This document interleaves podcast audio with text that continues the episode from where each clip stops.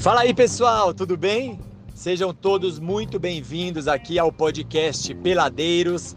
E antes de mais nada, um excelente feriadão para todo mundo que nos ouve agora. Eu sou André Lucena, da Rede TV, e comigo Nelson Coutro, do Esporte Interativo, José Ian Júnior, do Estadão, e ele, o chinelinho voltou, Luiz Anversa, do Yahoo, que não pôde participar a, na estreia aqui do Peladeiros, teve que cuidar do filhão dele, do Francesco, aqui conosco nesse podcast Peladeiros.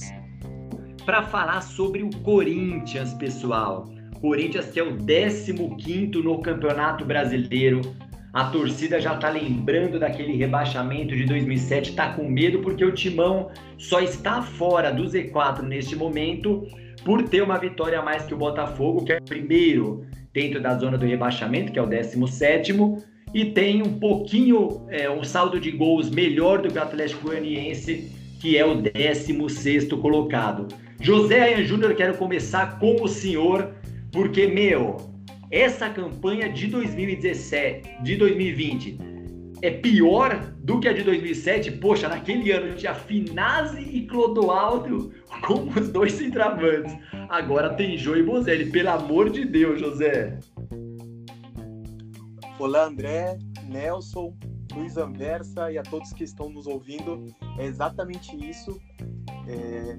A torcida do Corinthians tem motivos reais para se preocupar, porque o Corinthians agora, 15 é, colocado no Campeonato Brasileiro, tem 15 pontos e se a gente pegar a mesma campanha na 14ª rodada em 2007, o time tinha 18 pontos, ou seja, 3 a mais.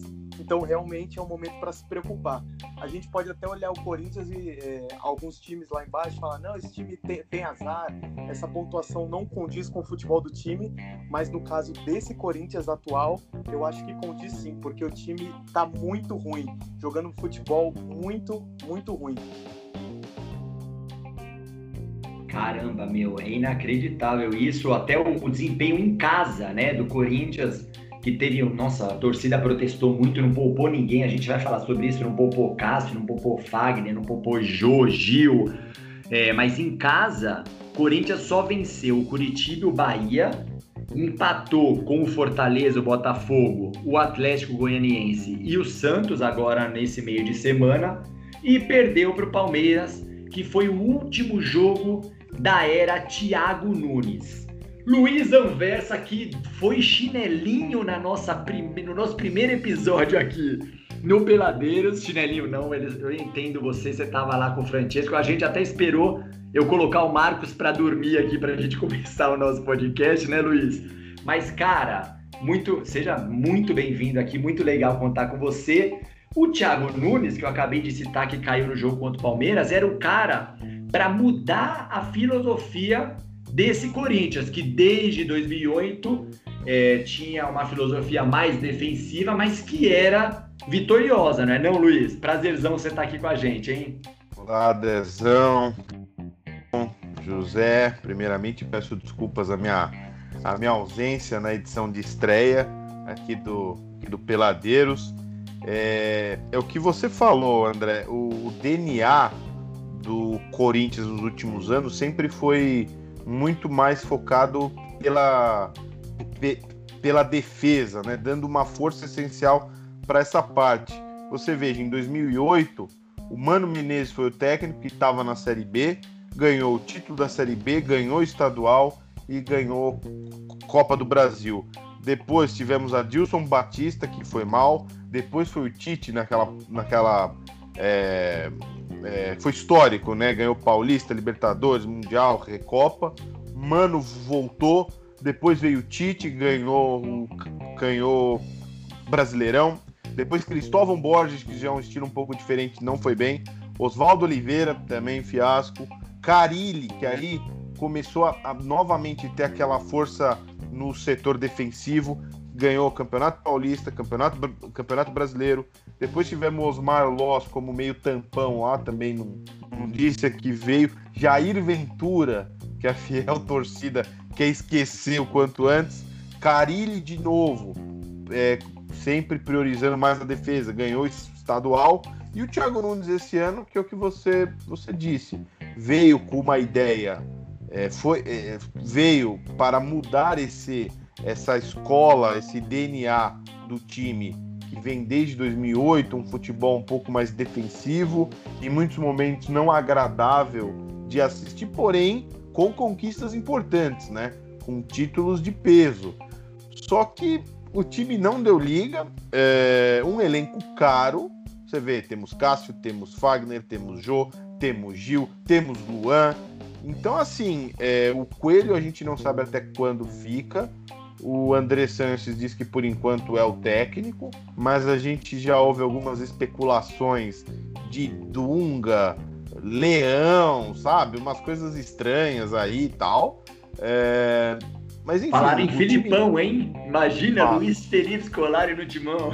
Falaram em Filipão também, que aí também é uma volta mais para o setor defensivo. É um técnico que historicamente acerta as defesas e tal. Mas, sinceramente, André e amigos aqui do, do Peladeiros, é, o, o, José passou dados impressionantes aí, e depois nós vamos falar os adversários que o time tem nas próximas rodadas. É, é muito preocupante. E assim, o, a escolha do técnico agora vai ser fundamental para a gente descobrir para onde vai esse time até, até o fim deste campeonato. Pois é, pois é. E o Carilli, pô, você acabou de falar, meu.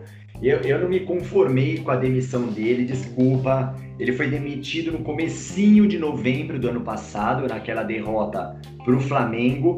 Eu bato muito na tecla na, nessa questão de o Carilli, apesar de não ser aquele futebol vistoso e tudo mais, mas poxa, o cara ganhou três paulistas na sequência, ele saiu até do Corinthians, depois voltou, ganhou o Brasileiro de 17 com o primeiro turno arrasador. É, então o time era muito, é, muito conciso defensivamente, estava jogando bem, estava conseguindo jogar bem sim. E acima de tudo, dava um pau no Palmeiras, que é o maior rival do Corinthians. O Carilli ganhava todos os jogos, ganhou. Era mestre em ganhar do Palmeiras, Poxa, impressionante. No Allianz, ele nunca tomou gol do Palmeiras. Foi os três jogos que ele foi lá, nunca tomou gol, ganhou o Paulista de lá. E aí ele foi demitido.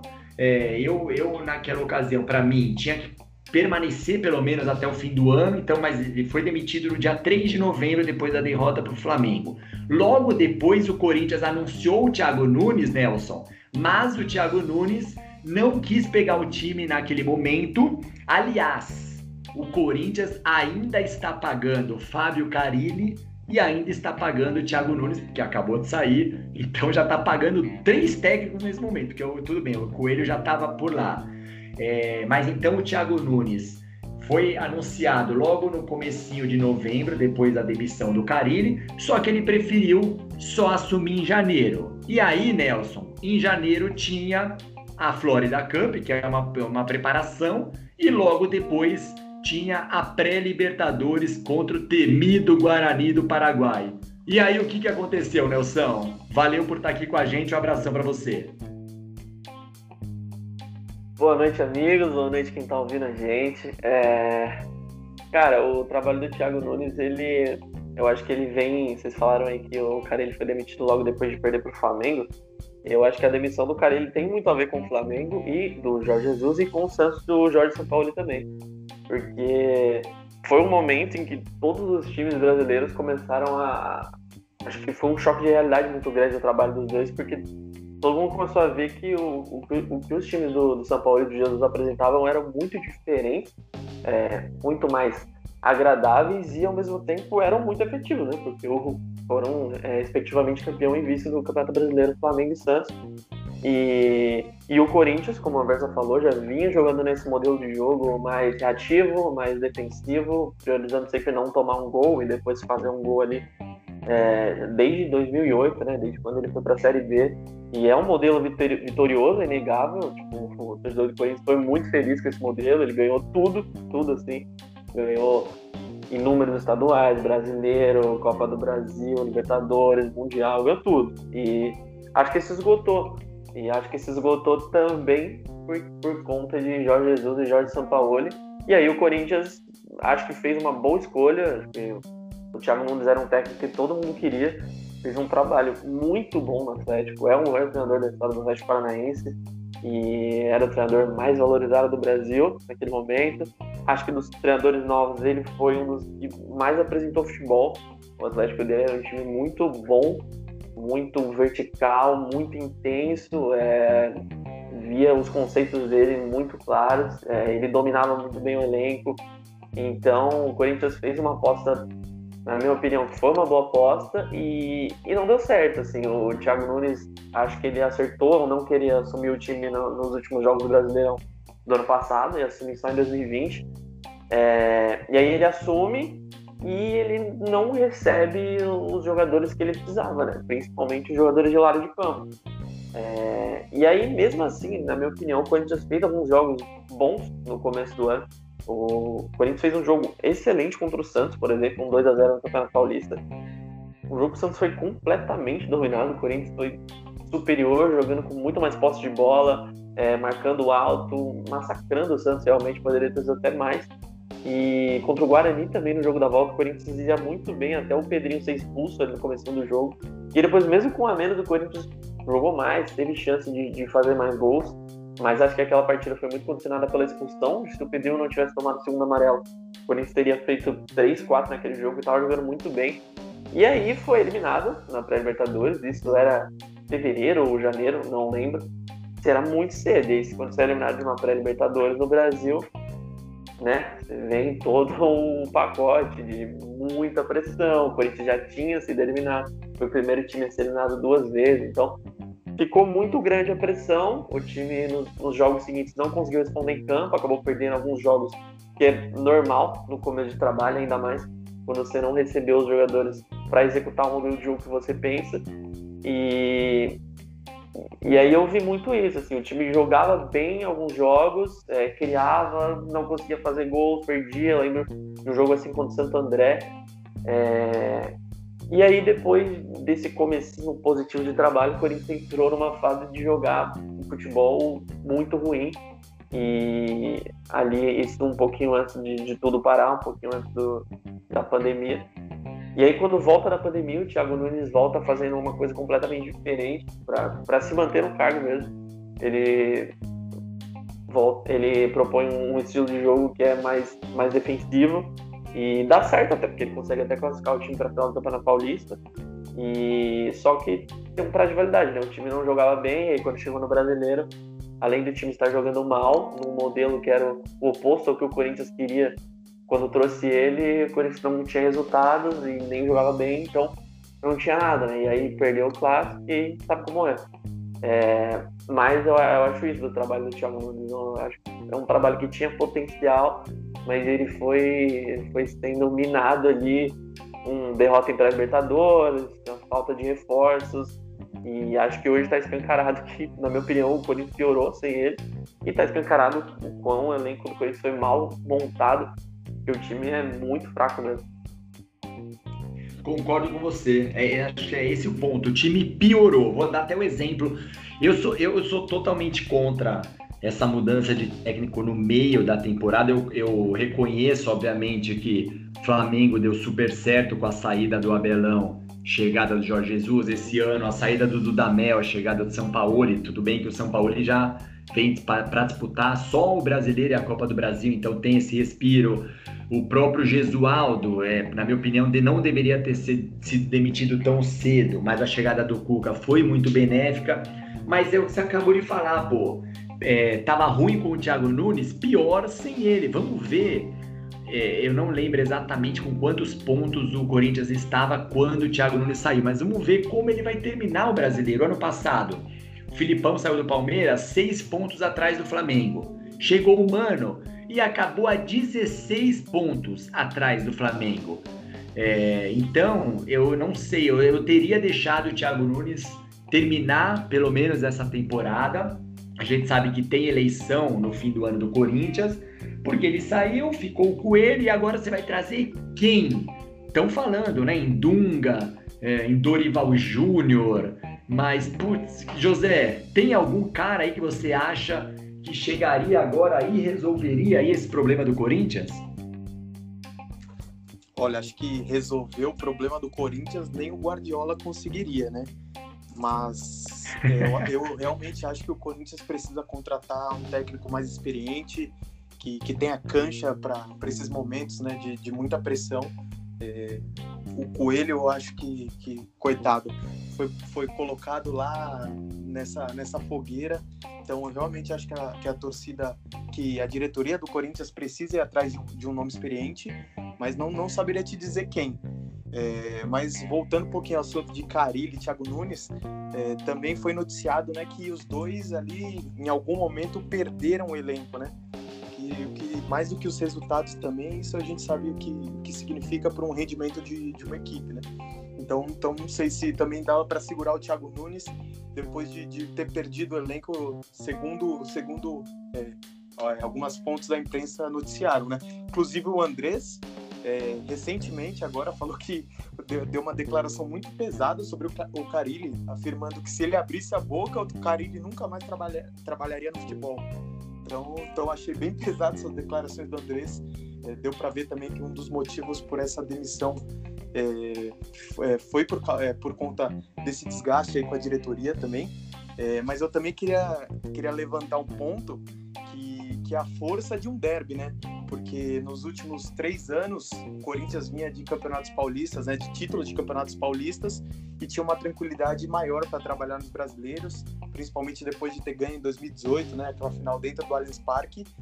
E, e agora, é, é, nesse 2020, depois de perder é, depois de perder a final para o Palmeiras no mesmo Allianz Parque, depois perdeu um derby também no Campeonato Brasileiro e, ali, e, e, desde ali virou uma, uma panela de pressão, né? O clube entrou, entrou em ebulição, a torcida começou, começou a protestar, teve aquele protesto um pouco é, é, que ali eu não vou, não vou chamar de protesto, esse último que teve foi, foi legítimo, democrático, mas aquele lá que, que teve no aeroporto eu já não concordo, que teve, teve agressão física, agressão verbal jogadores, aí eu acho que, que já passou um pouquinho do ponto ali, ali já não, não é mais essa maneira de protestar. Mas também eu queria levantar um ponto, é, é, falar um pouquinho sobre esse campeonato que o Corinthians fez até agora, né? Essas 14 rodadas. E é impressionante a dificuldade do time de, de ganhar, de, de convencer, de fazer gol. Por exemplo, você, André, levantou, levantou os jogos que, que o time empatou em casa, né? Atlético Goianiense, Fortaleza, Botafogo e Santos. E se você pegar esses quatro jogos, o time não mereceu ganhar, acho que nenhum. Contra Nossa, contra o Goianiense ficou por um triste perder, né? Exatamente. E pegou, a gente fala, desses quatro, o Santos, teoricamente, seria o mais difícil, mas o Santos também estava esfacelado. Não tinha nenhum jogador, não tinha o Soteldo, não tinha o Sanches, não tinha o Marinho, que hoje é o principal jogador do time. E, e logo no começo do jogo, o Santos fez um gol, é, se pressionar vezes poderia ampliar o placar, o Corinthians conseguiu aí fazer, fazer um gol do, é, numa falha do João Paulo, mas, mas é tenebroso o desempenho dos jogadores. E também, é, como o Anversa falou de elenco caro, né? Mas é impressionante também como os principais jogadores do Corinthians não vêm rendendo. É, Cássio, Fagner, Gil, o Jô parou de fazer gol. É, ou seja, é, na conta desse, desses medalhões também que deveriam chamar a responsabilidade, nada tá dando certo. A molecada que, que tá tentando dar um respiro para esse time. É, então, realmente, a situação, é, para mim, tá bem delicada. Eu só não acho que o Corinthians é, é, esteja tão mal, tão pior, porque também os adversários que estão na concorrência para o rebaixamento, é bem dura essa concorrência aí, porque você disputar com Goiás, Bragantino, Coritiba, Atlético Goianiense, Botafogo, por mais que o Atlético Goianiense seja bem treinado pelo Wagner Mancini, mas o elenco, o time é bem inferior ao Corinthians. É, até o Atlético Paranaense também, que fez excelentes temporadas nos últimos anos, mas também foi totalmente desfigurado e para mim é um time que, que o Corinthians tem que, tem que é, é, ficar acima de todos esses que eu citei até agora. Exatamente. Ó, se você olhar para o elenco mesmo do Corinthians, poxa, eu acho assim, para mim os cinco melhores elencos do brasileiro: Flamengo, Palmeiras, o Atlético Mineiro, o Grêmio e o São Paulo. Meu, depois disso, acho que o Corinthians fica ali, perto com o Inter, tal, não tem.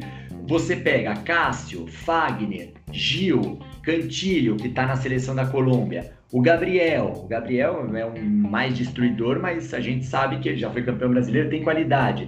Aí você pega ali essa linha, essa linha ofensiva ali dos meias que não são de beirada. O Nelson tocou num ponto, a gente já vai chegar na beirada.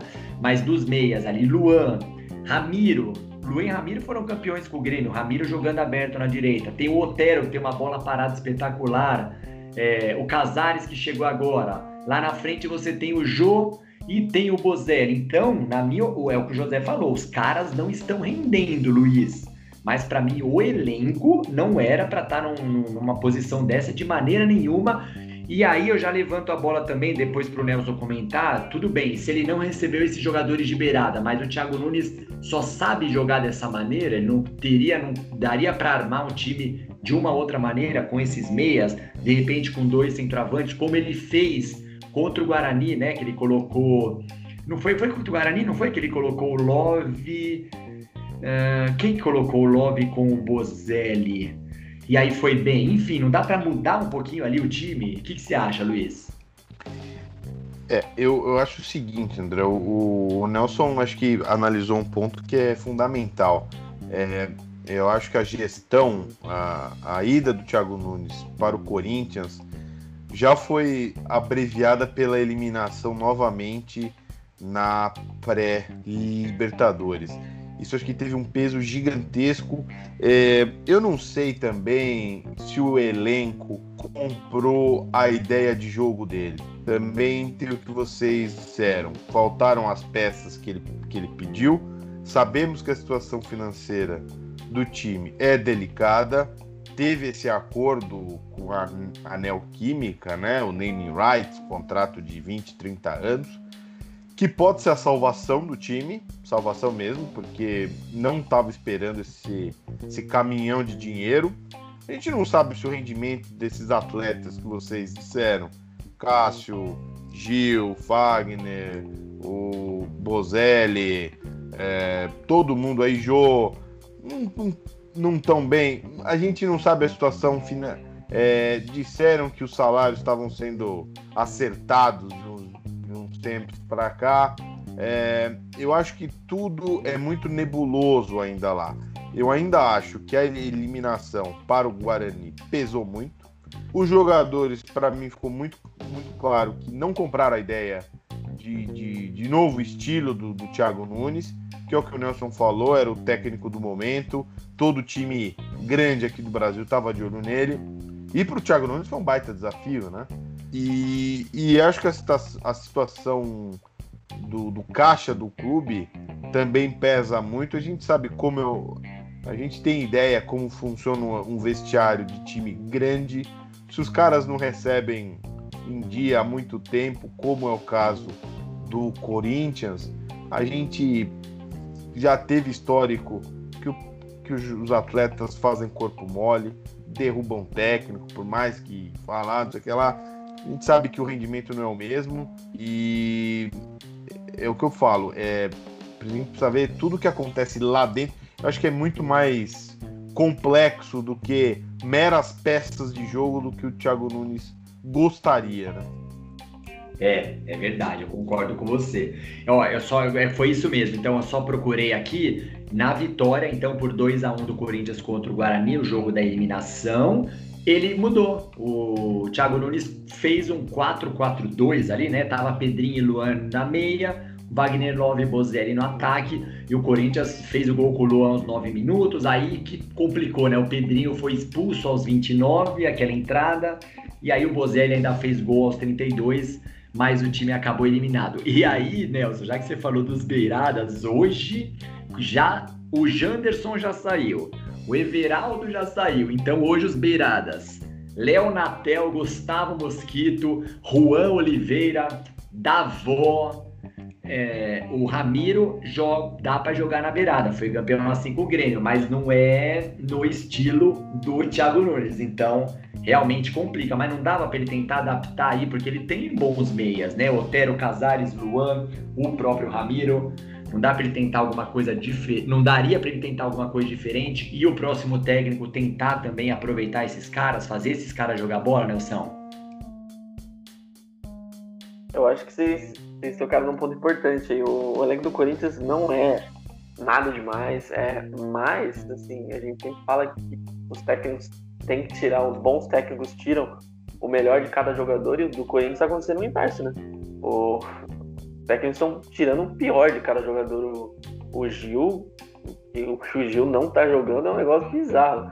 Contra os, o Gil tentando construir jogada, não tem a menor condição. Ele não tem qualidade de passe. Ele tem muita dificuldade de dar um passe quebra-linha, sem ser um passe de lado ali pro lateral, um passe pro companheiro de zaga, pro goleiro. Ele tem muita dificuldade.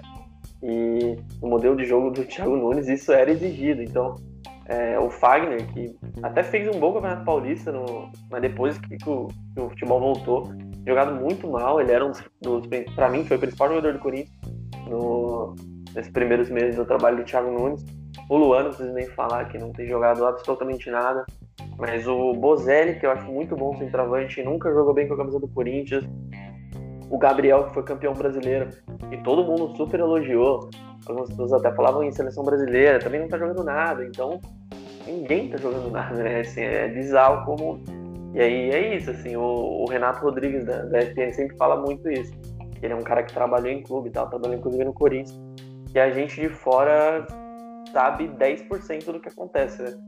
Porque dentro do clube, no dia a dia, acontece muita coisa. Tem gestão de vestiário, tem salário, tem relação dos caras com o presidente, relação dos caras um com o outro, relação com o técnico, tem muita coisa, né? A relação, a vida pessoal do cara, então tem muita coisa que a gente não sabe e que parece estranho no Corinthians, né? Porque realmente os bons jogadores do Corinthians, Cássio tem falhado numa das vezes, Gil, Fagner, que a gente já falou, ninguém, ninguém tá conseguindo jogar. E quanto ao Thiago Nunes, você perguntou se não poderia fazer algo diferente. Eu acho que sim, mas eu acho complicado você contratar um treinador esperando que ele execute um tipo de jogo e você não entregar isso para ele esperar que ele faça outro.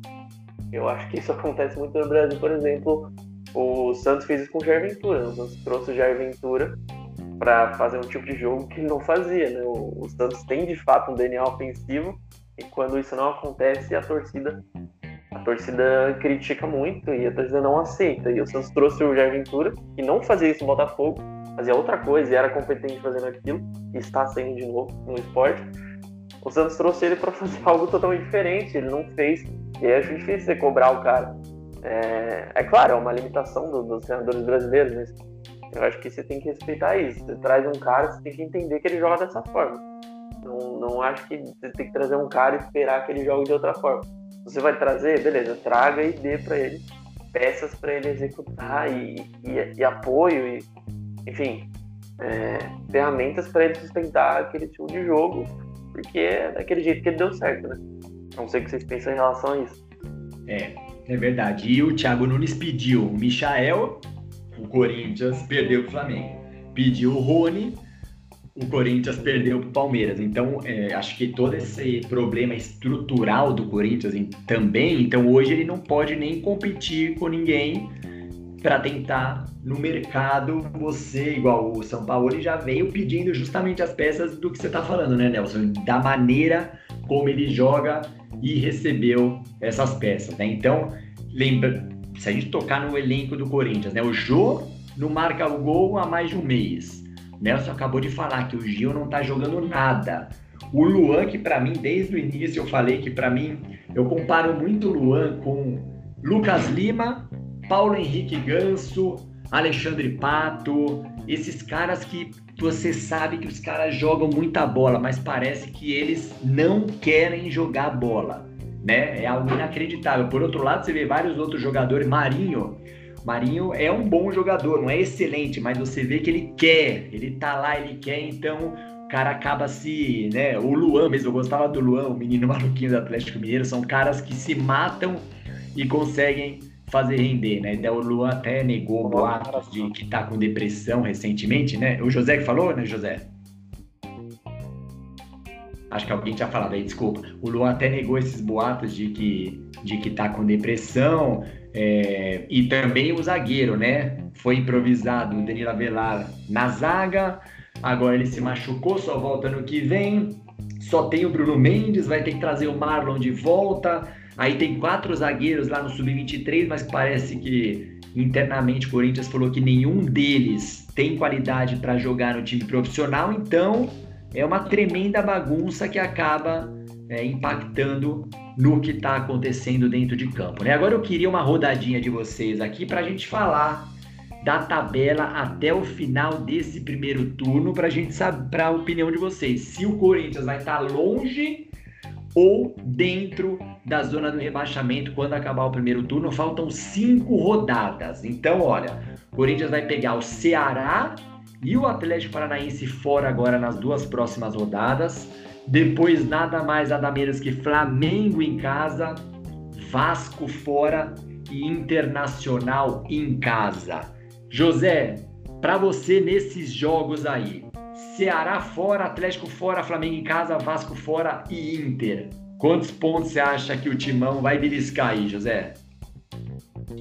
O André, antes de, de falar o meu palpite, só para relembrar aqueles números que, que, eu trouxe, é, que eu trouxe logo no começo desse podcast, falar que naquele, em, 2000, em 2007, no primeiro turno, o Corinthians fez 26 pontos, ou seja, é, hoje atualmente com 15 ele teria que fazer ali 11 pontos no mínimo para chegar naquela pontuação. Três, é, três vitórias e dois empates. Que com essa Nossa, tabela, para mim, é quase impossível por esse futebol. Exatamente. É, no segundo turno daquele ano de 2007, é, o Corinthians fez 18 pontos, muito por causa disso foi rebaixado. Ou seja, é, mas se for falar um pouquinho desse campeonato, agora Ceará, Atlético Paranaense, Flamengo, Vasco e Inter, eu acho que, por incrível que pareça, os jogos mais difíceis são em casa e eu acho que o Corinthians não vai ganhar esse jeito nenhum, Flamengo e Inter. É, e desses três fora, Ceará, Atlético Paranaense e Vasco, eu vejo com mais possibilidade o Atlético Paranaense, porque é um time que, que em casa não está cons conseguindo se impor, não está conseguindo marcar gols. E eu acho que o Corinthians pode beliscar uma vitória nesse jogo. É, talvez um empate ali contra o Ceará, contra o Vasco, eu, eu falaria uns 5 ou 6 pontos nessa sequência no máximo para mim. Caramba, meu, bem lembrado, hein? Bem lembrado. Se ele fez 26 naquele primeiro turno, Luiz vai ficar difícil, hein? Para você, Ceará, Atlético Paranaense, Flamengo, Vasco e Inter. Quantos pontos dá para beliscar aí? Eu tô um pouquinho mais otimista que o José, mas bem, um, bem pouquinho.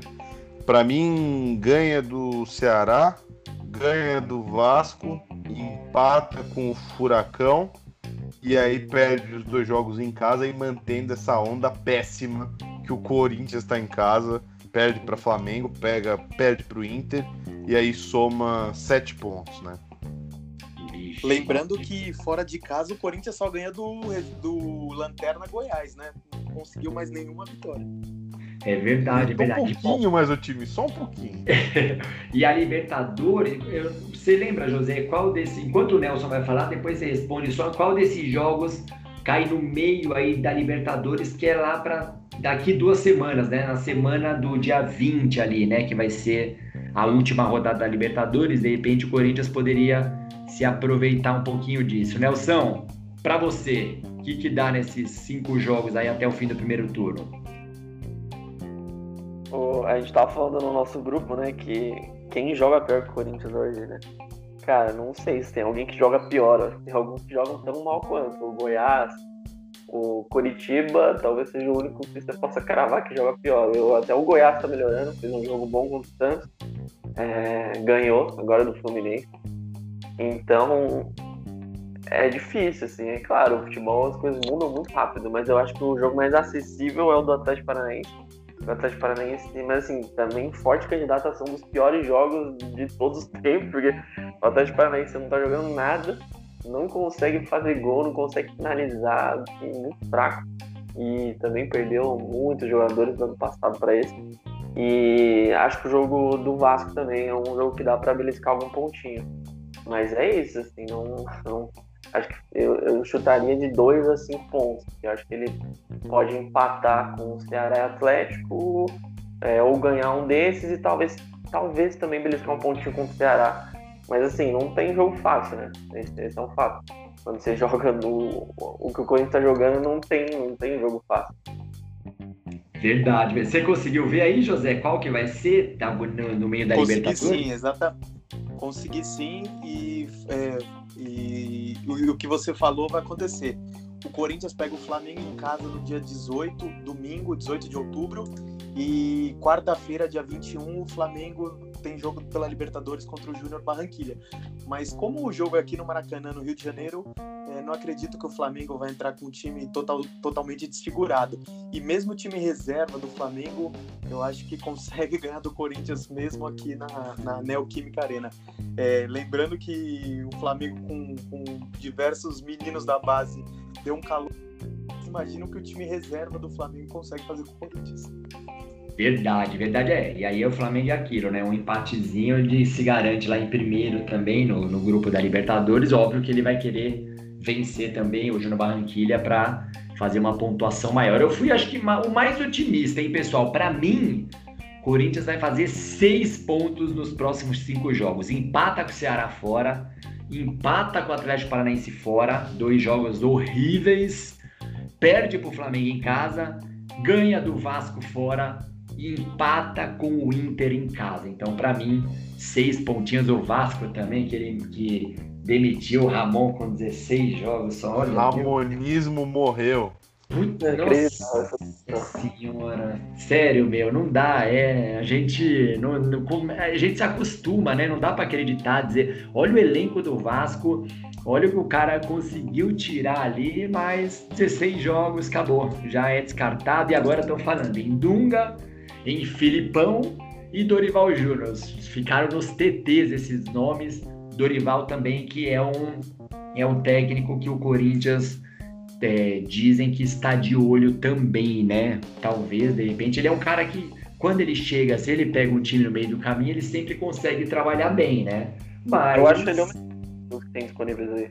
Eu acho que, por exemplo, o Corinthians, ele arrumaria a casa, ele evitaria o rebaixamento com certa tranquilidade.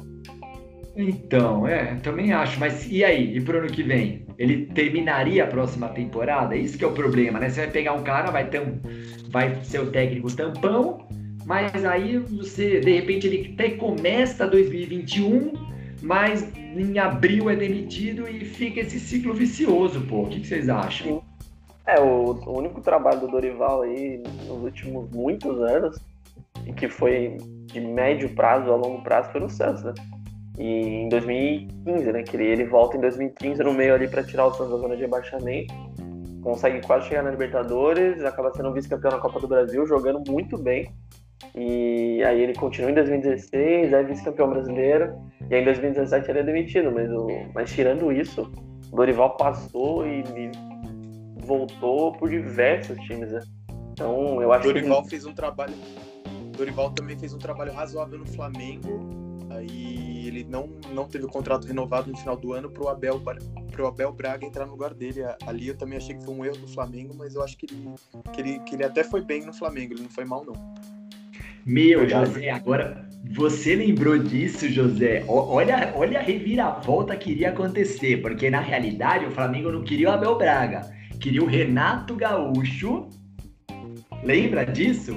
Ele queria o Renato sim, Gaúcho, sim. Santos queria o Abel Braga. Olha o que você fez lembrar, José. Imagina a reviravolta, olha o que aconteceu. O Renato Gaúcho não foi pro Flamengo, o Abelão rejeitou o Santos foi pro Flamengo, depois caiu, veio Jesus, e aí que o São Paulo foi parar no Santos. Ou seja, José Carlos Pérez, presidente afastado do Santos, acertou, obviamente, trazer o São Paulo, mas na realidade ele não queria o São Paulo, ele queria o Abelão. Então, não tem filosofia, não tem projeto, é, é uma bagunça o futebol brasileiro. Acertou naquela, né? Porque o São Paulo trouxe o pacote que a gente até falou semana passada, e tá aí, pô. Daí o Santos não consegue pagar o Soteldo, não consegue pagar o Aguilar, além do Kleber Reis, que é a dívida principal com o Hamburgo. O Santos não pagou o Soteldo, não pagou o Aguilar. Vários jogadores que o São Paulo pediu e exigiu. Que o Pérez falou para ele quando acertou o contrato que ia trazer os jogadores que ele queria, trouxe. E claramente o Santos não estava preparado para ter Jorge Sampaoli. Verdade, velho. Só pagou os times brasileiros, né? Pagou o Ceará para trazer o Everson, pagou o Grêmio para trazer o Marinho, só para não ficar mal com os caras. Mas os gringos lá falaram: ah, não, deixa quieto, não precisa pagar. Ai, meu Deus. Pessoal, mais alguma coisa para a gente acrescentar nesse segundo Peladeiros aqui sobre o Timão? Dezão, posso só ser um mensageiro do caos aqui? Por gentileza. Não, também a gente falou um pouquinho sobre a tabela do, do, primeiro turno, mas pega só essas três primeiras rodadas do segundo turno.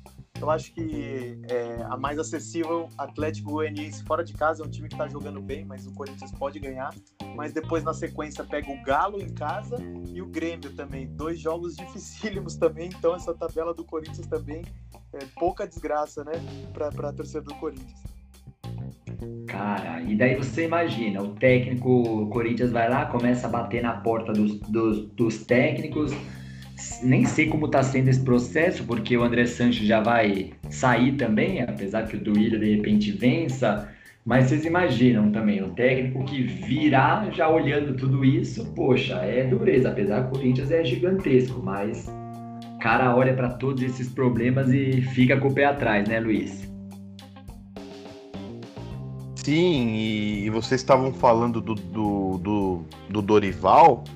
É, ele fez bons trabalhos, só que para mim, pelo menos nos últimos tempos, o Dorival ficou com aquela marca de técnico que é contratado para salvar time, né? Que tá com risco de cair. E acho que para a carreira dele é muito ruim isso. É, eu acho que o, o, o Dorival tem um DNA mais ofensivista é, mudaria esse, esse time aí. E, e, eu estou com o Nelson. Eu acho que é, resolveria essa situação até com certa facilidade. Mas é que você disse, André, vai continuar para 2021? Não creio. Não me, não me passa essa, essa ideia de que se contratar o Dorival. Imagine, o Linha, até fiz esse comentário anteriormente aqui, vi algumas coisas de Emerson Leão sendo cogitado no Corinthians. Uma coisa que estranha, né? É, é isso mesmo, né? É, então, Sim, é... falaram. É inacreditável, mas falaram. É, eu até entendi o silêncio constrangedor dos companheiros aqui, porque, sabe, estamos em 2020, né? Mas é. Luiz, eu acho que fica. Oi. Notícia de três dias atrás do seu Yahoo. Dorival é. Júnior e Leão negam contatos do Corinthians. Pô, então, me... bom, a fonte é boa, pelo menos. A fonte é boa. Mas então, é... então aí, o que, que a gente tem? Silvinho, que o próprio André falou que precisa de mais casca, eu acho que precisa mesmo. O Corinthians está numa situação delicadíssima.